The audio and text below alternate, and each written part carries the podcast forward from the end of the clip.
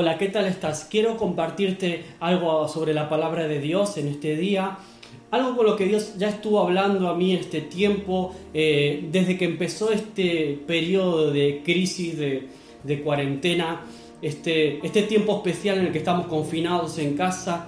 Y Dios pone en mi corazón un versículo acerca de, de cómo es este proceso, cómo estamos viviendo esto y qué quiere sacar Dios de nosotros. Y mira, quiero que me acompañes para empezar, eh, va a ser una reflexión breve, pero acompáñame a Efesios capítulo 4, versículo 22. Del 22 al 24, vamos a leer. Y quiero leerte una traducción diferente, la traducción en lenguaje actual. Dice así, por eso ya no vivan ni se conduzcan como antes, cuando los malos deseos dirigían su manera de vivir ustedes deben cambiar completamente su manera de pensar y ser honestos y santos de verdad, como corresponde a personas que Dios ha vuelto a crear para ser como Él. ¡Wow! Y ahora quiero que me acompañes al mismo pasaje, pero la versión Reina Valera del 60, que es la más habitual que todos, eh, la mayoría de vosotros a lo mejor conocéis. Dice, en cuanto a la pasada manera de vivir, despojaos del viejo hombre que está viciado conforme a los deseos engañosos y renovaos en el espíritu de vuestra mente y vestíos del nuevo hombre, creado según Dios en la justicia y santidad de la verdad. ¡Wow! ¡Qué pasaje más tremendo! Y pensaba en esto porque hoy en día muchas religiones y especialmente aquellas que tienen su fundamento o están conectadas con lo que muchos denominan como nueva era, New Age, eh, intentan vendernos una mentira que tiene, eh, tiene su origen en una mentira muy vieja. De hecho, es la primera mentira que usó Satanás con el ser humano y es que vais a ser como dioses. Y hay, una, hay, hay, un poco de esto a veces en nuestra filosofía, nuestra manera de vivir la vida. A veces intentamos ser como dioses y caemos en el engaño de Satanás, el, más viejo, el más antiguo, con el que tentó a Adán y Eva. Seréis como dioses. ¿Y por qué digo esto? Porque muchas veces en la vida intentamos ejercer como Dios, queriendo controlarlo todo, controlar todas las situaciones controlar primero nuestra vida, tenemos una obsesión por tener todo bajo control. Y una de las cosas que esta crisis, esta pandemia, vino a remover son ese tipo de cimientos o ese tipo de sensación de que todo está bajo control. De repente te encuentras en que no es así, al contrario, sino que muchas de las situaciones que hoy estamos viviendo son un descontrol. Incluso hemos perdido el control sobre nuestras, nuestras propias eh, intenciones de, ejercer derechos individuales, de libertad personal, como poder salir a la calle, salir a pasear. Hemos perdido el control de nuestras de ciertas decisiones al menos.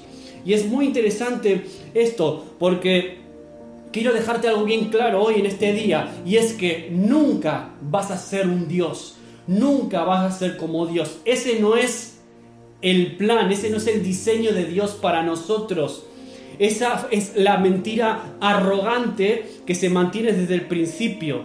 Y por eso te leía ese versículo, esa versión de traducción del lenguaje actual, de ya no vivan ni se conduzcan como antes, cuando los malos deseos dirigían la manera de vivir. Ustedes deben cambiar completamente el deseo de pensar, ser honestos, santos, como corresponde a personas a las que Dios ha vuelto a crear.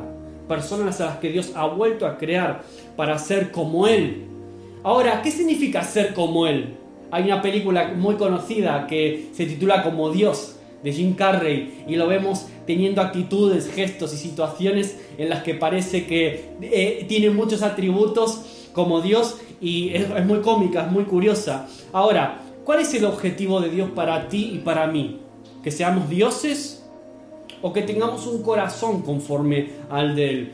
Por eso yo quiero decirte, una de las cosas que quiero decirte en este día es que el objetivo de Dios para tu vida en esta tierra no es la comodidad, sino el desarrollo de tu carácter. Esa es la meta principal de Dios para tu vida y para la mía.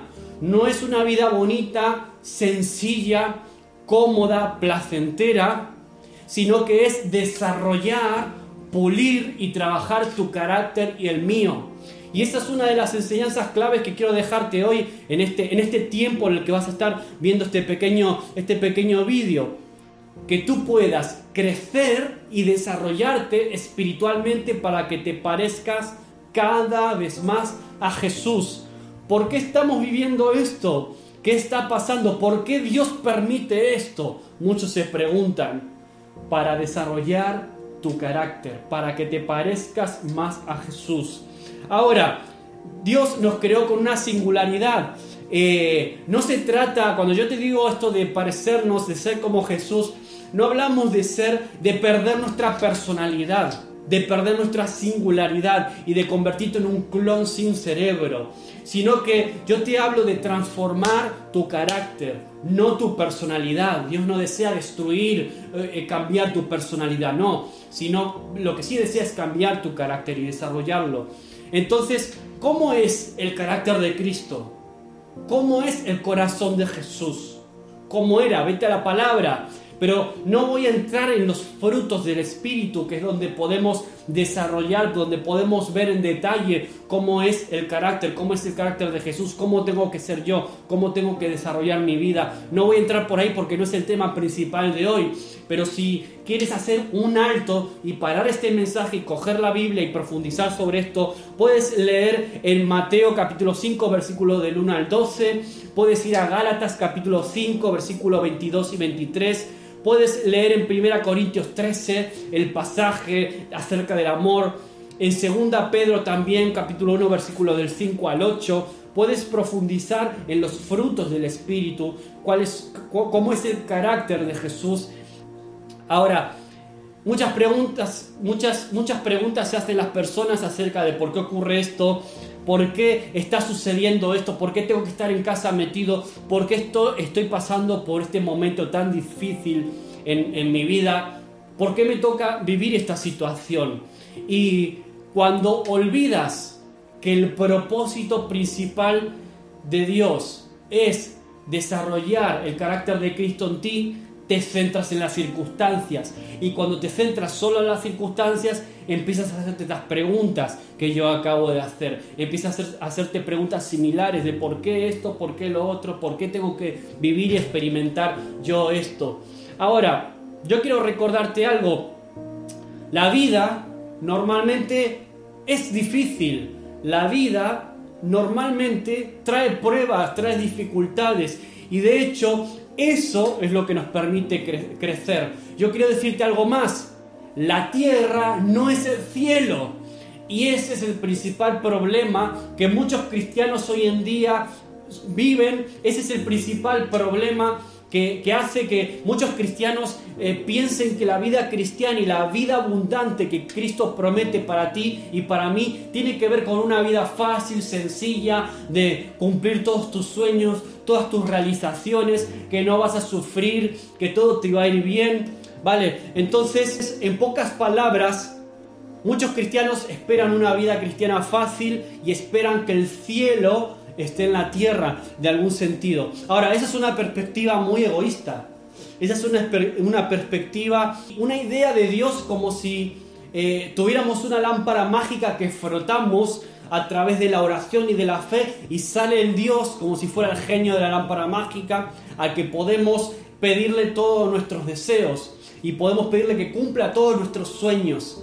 Esa es la imagen que tristemente muchas veces nosotros tenemos de Dios y que tenemos que erradicar. Y eh, yo creo que, yo creo que este tiempo de crisis y de pandemia va a desterrar esa idea, va a llevarnos a entender que este es un tiempo, es una oportunidad para la iglesia, para ti, para mí, para desarrollar nuestro carácter, nuestra paciencia, para trabajar cosas que en la vida normal, en la rutina del día a día, no siempre son trabajadas Quiero decirte algo más. Dios no es tu siervo. El planeta Tierra no gira alrededor de ti, sino que es al revés. Hemos sido creados para un propósito mayor. Hemos sido creados para un propósito mucho mayor que nuestras propias vidas, que nuestros propios sueños en ocasiones egoístas. Dios está trabajando en nuestro carácter en los peores momentos como estos que nos toca vivir.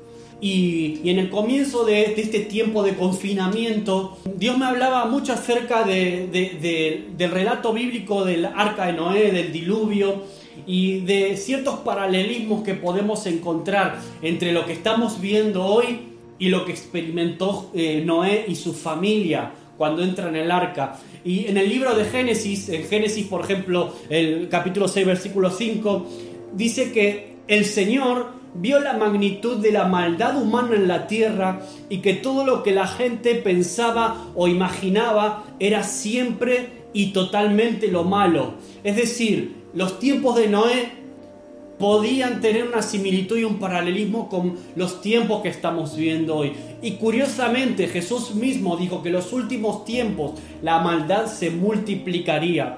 Ahora, yo no voy a entrar en si esto que estamos viviendo es un juicio de Dios para las naciones, es un juicio de Dios sobre la iglesia. No voy a entrar en eso porque mm, no me interesa honestamente y creo que no va por ahí el mensaje de hoy en este día. Ahora, dice en, Lucas capítulo 17 acerca de esto, dice que la gente en los tiempos de Noé, los días de Noé, la gente disfrutaba de los banquetes, de fiestas y casamientos hasta el momento en que Noé entró a su barco y llegó el diluvio y los destruyó a todos. Y a mí esta pandemia del COVID-19, del coronavirus, me recuerda mucho a esta historia. Podemos establecer algunos paralelismos curiosos, pero podemos, lo más importante, podemos rescatar algunos principios que podemos aplicar hoy a nuestra vida en este tiempo. Y digo que hay paralelismos porque tienen que ver con la maldad, el egoísmo de ese tiempo, la preocupación centrada en cosas vanas, la exaltación de lo superficial en lugar de lo esencial, una sociedad sin rumbo, una sociedad que camina, eh, que camina directo al precipicio y que deriva al final en una catástrofe en la que perece prácticamente todo y solo se salva un hombre y su familia. Y además, bueno, una pequeña muestra de biodiversidad especialmente resguardada dentro de un arca, de un gran barco, una gran nave. Ahora, de repente esta pandemia, de repente esta pandemia como si fuera esa gran inundación, nos obliga a todos nosotros a refugiarnos en nuestra casa, en un lugar seguro, en nuestra arca. Y hace un tiempo compartí acerca de esto con los hermanos de la iglesia en las reuniones de Zoom que solemos hacer y hablaba de esto, ¿no? Que este es un tiempo en el que cada uno de nosotros tiene que guardar de su familia en su casa, en su arca. ¿No? Y que este es un tiempo de, de aprovechar también tiempo con nuestra familia, de establecer lazos. Eh, esta semana, de hecho, escuchaba el testimonio de alguna familia de la iglesia que decía, es que en la vida normal a veces nos veíamos dos o tres horas al día como mucho, y ahora estamos todo el tiempo juntos. Así que se están estableciendo dinámicas muy curiosas dentro de nuestros propios hogares. Y yo creo que Dios está hablando algo. De repente estamos obligados a encerrarnos, a buscar más en nuestro interior, a, revisar actitudes, a repensar nuestra vida, nuestra carrera, la forma en la que nos conducimos, incluso nuestra conducta, nuestras prioridades, reflexionar en algunos casos, ¿por qué no arrepentirnos? Y también en cuanto a abandonar malos caminos, en el caso de que los haya, abandonar el individualismo, la insensibilidad para los otros, la comodidad y la búsqueda del, del autoplacer permanente. Es uno de los grandes males de este tiempo, el individualismo, el egoísmo, la búsqueda de autoplacer en todo. Y de hecho tampoco estamos exentos en este tiempo de, caer en el mismo error, ¿no? Con tanto tiempo libre en nuestras casas, nunca estamos libres de, caer en este error de simplemente eh, desperdiciar el tiempo entreteniéndonos. Cuidado, mucho cuidado con caer en esto. Ahora, este tiempo nos anima a valorar lo importante, nos anima a centrarnos en nuestras familias, en el valor de la familia, de los afectos, de los, nuestros seres queridos, aquellos a los que ahora de repente no podemos abrazar, no podemos besar, no podemos eh, eh, tener ese contacto habitual. Esta realidad nos obliga a ser realmente auténticos y desnuda las verdaderas intenciones y motivaciones del corazón, destruyendo con facilidad las apariencias. Este es un tiempo en el que es hora de quitar toda apariencia de nuestra vida, es hora de quitar toda máscara. Es tiempo de ser auténticos, es tiempo de recuperar esa fe auténtica y valiente. Luego te voy a hablar algo más acerca de esto. Pero esta epidemia, así como las aguas del diluvio, yo estoy seguro que también va a barrer de nuestras vidas mucha suciedad acumulada durante tiempo, durante demasiado tiempo. Tanto en la sociedad a nivel general, pero también en nuestro interior, en nuestro corazón, porque es muy fácil ver la suciedad de los demás, pero es muy difícil a veces ver la propia nuestra. Por eso este es un tiempo de mirarte a ti mismo, de examinarte a ti mismo también, de ver tus prioridades, cuáles son tus verdaderas intenciones, cuáles son tus verdaderas motivaciones. Y espero que esta experiencia te deje más auténtico, más libre y por lo tanto más feliz de alguna manera. Ahora, yo creo que falta menos tiempo, gracias a Dios, para que esta calamidad pase, comience a, dejar, a quedar un poco atrás, al menos la parte más cruda, más grave, y que las aguas, por así decirlo, comiencen a bajar y que podamos ver esa paloma con esa ramita de olivo que viene y de alguna forma nos anuncia el fin de la desgracia. Algunos dicen que el mundo va a ser distinto. Algunos dicen que muchas cosas van a cambiar. Yo honestamente, y esto sí que es opinión puramente personal, yo creo que el mundo no va a cambiar demasiado, van a cambiar ciertos hábitos, pero la maldad y los problemas de las personas van a seguir ahí. De hecho, yo creo firmemente que si es que va a cambiar, va a cambiar a peor. Por eso, más que esperar que el mundo cambie y sea distinto, la pregunta es, ¿vas a ser tú distinto? ¿Voy a ser yo distinto cuando salga de, esta arca? Yo estoy seguro que no y su familia no fueron los mismos cuando entraron en esa arca y luego de los días de diluvio cuando todo se calmó y pudieron salir. Yo sé que salió otro, otro Noé. Yo sé que su familia no fue la misma. Ahora, yo espero que tú y yo tampoco seamos los mismos cuando salgamos por la puerta, cuando se, se, relaje este confinamiento y podamos ir progresivamente volviendo a nuestra rutina, a nuestra vida normal. Y que en algún sentido como Noé podamos andar en esa relación íntima con Dios y que Él nos encuentre justos. Aprovechemos las oportunidades que tenemos para reconstruir un mundo un poco mejor. Ahora, yo quiero ya ir terminando con esta breve reflexión en este día, porque yo creo firmemente, este es el tiempo de los Nehemías. Esta es una oportunidad de oro para la iglesia. Este es el tiempo de los Nehemías que reconstruyen los muros de una sociedad rota. El otro día compartía esto también con algunas personas de la iglesia. Una sociedad rota, una sociedad frustrada, una sociedad llena de gente que desconfía los unos de los otros, en plena crisis económica, política, se viene una crisis eh, emocional, de, incluso personas que ni siquiera han podido llorar correctamente a sus muertos. Este es el tiempo de la iglesia. Este es el tiempo donde la iglesia más que nunca va a poder ser un hombro que consuele a aquellos que están heridos, aquellos que necesitan recibir consolación. Tú y yo podemos ser como Noé en algún sentido, en un Noé en nuestra comunidad de vecinos, un Noé en nuestro trabajo, un Noé en nuestra familia. Porque te voy a decir algo, este escenario post pandemia que, es, que nos va a dejar esta situación, yo estoy seguro que no va a ser un escenario bonito.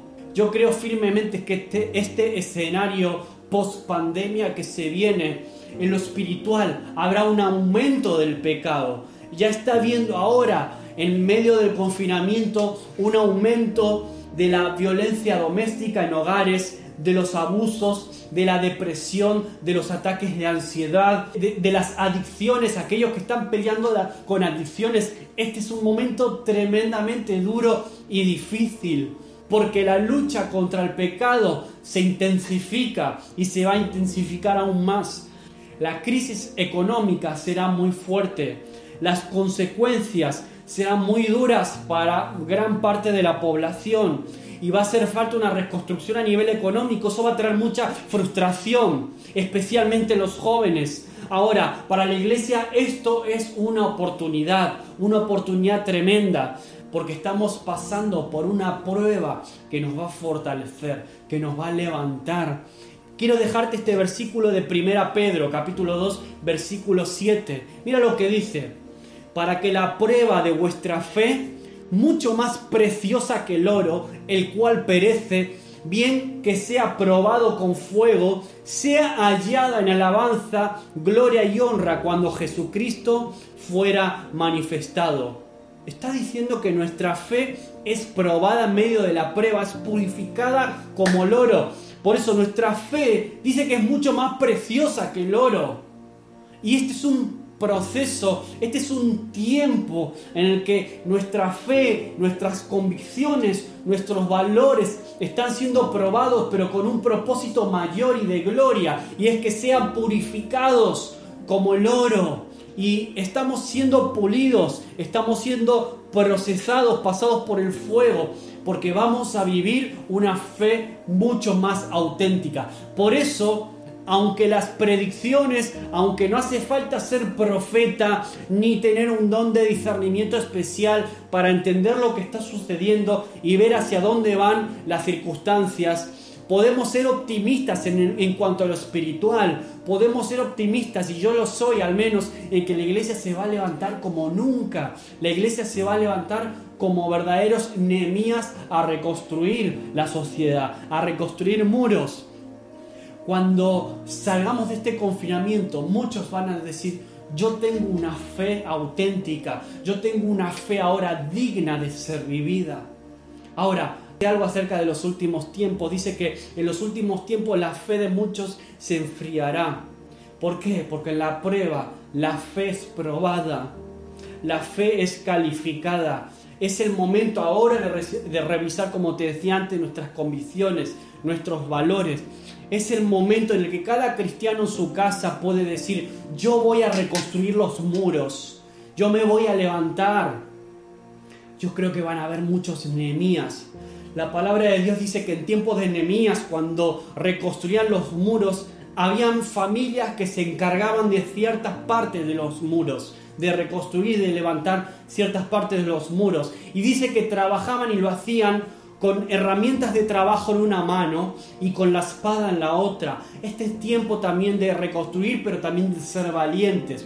Este es tiempo de levantarnos en nuestra voz, aquellos que a veces son tímidos, aquellos que son vergonzosos, aquellos que tienen miedo a decir, a, a levantar la bandera de Cristo, a levantar sus convicciones. Este tiempo de defender también nuestros derechos como cristianos y como hijos de Dios, porque se vienen tiempos duros también en cuanto a eso, se vienen tiempos difíciles. Este es el tiempo para los valientes. Y así como se contagia el temor, así como se contagia el miedo, también se contagia la fe, también se contagia el gozo del Señor. Y esa es mi oración para este tiempo, esa es mi oración para la iglesia.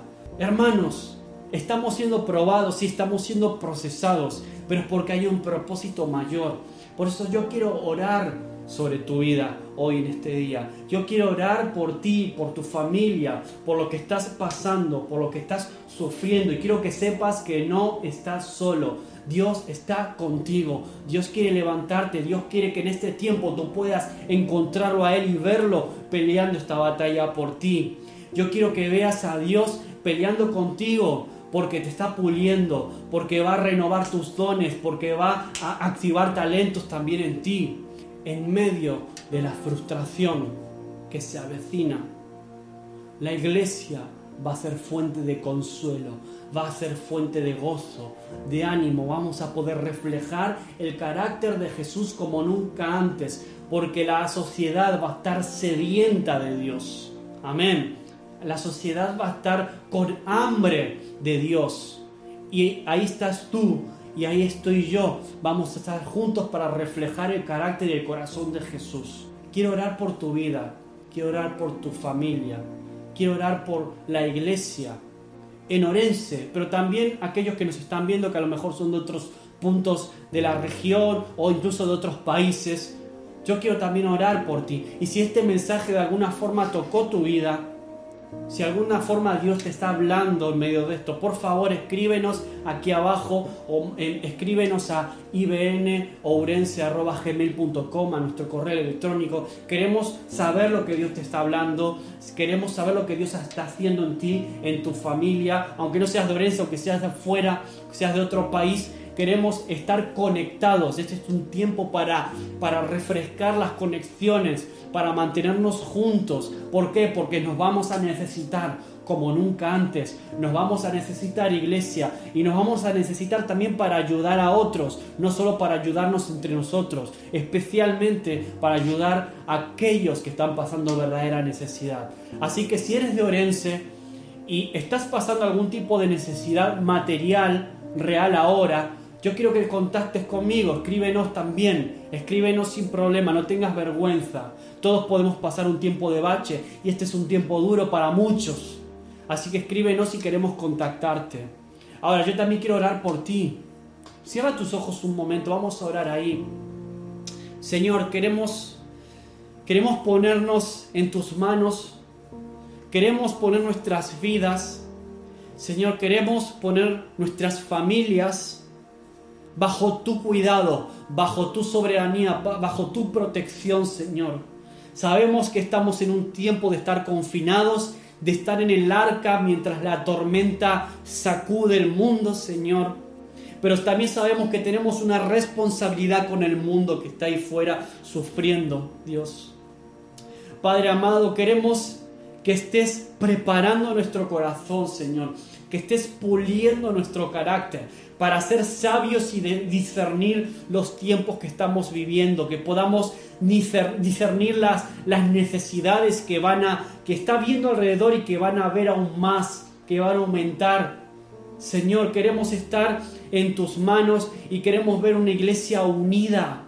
Queremos ver una iglesia que se levanta, que es referente para un mundo que se pierde, para un mundo que se va al infierno, Señor. Ayúdanos a ser consuelo para otros ahora más que nunca, Señor. Levanta, Señor, nuestra fe, Señor, aumenta nuestra fe. Señor, que en este tiempo de confinamiento podamos mirar al cielo, Señor, y saber que estamos en tus manos y que dependemos de ti, Dios. Dios mío, Trae fortaleza a cada hogar, Señor. Te pido por cada hogar de esta ciudad de Orense, Señor. Te pido por cada situación puntual, Señor, de necesidad, Señor. Ayúdanos a, a, estar unidos, Señor, para poder suplir en la medida de lo posible toda necesidad material, pero también espiritual, emocional, Señor. Este es el tiempo en el que queremos levantarnos como Nehemías a reconstruir muros, a reconstruir relaciones, a reconstruir puentes con una sociedad que clama a gritos por respuesta. Tú eres la respuesta, Señor. Tú eres la respuesta para un mundo caído. Señor, tú eres la respuesta. Tú eres el pronto auxilio en medio de la tribulación, Dios. Bendice cada casa, cada hogar, cada familia, cada padre de familia, cada madre, cada niño, Señor. Fortalécenos para que en este tiempo podamos ser polidos como el oro, Señor, y nuestra fe sea más preciosa que eso aún, Señor, y que salgamos renovados, Señor. Tenemos hambre de ti, Señor. Tenemos hambre de tu presencia.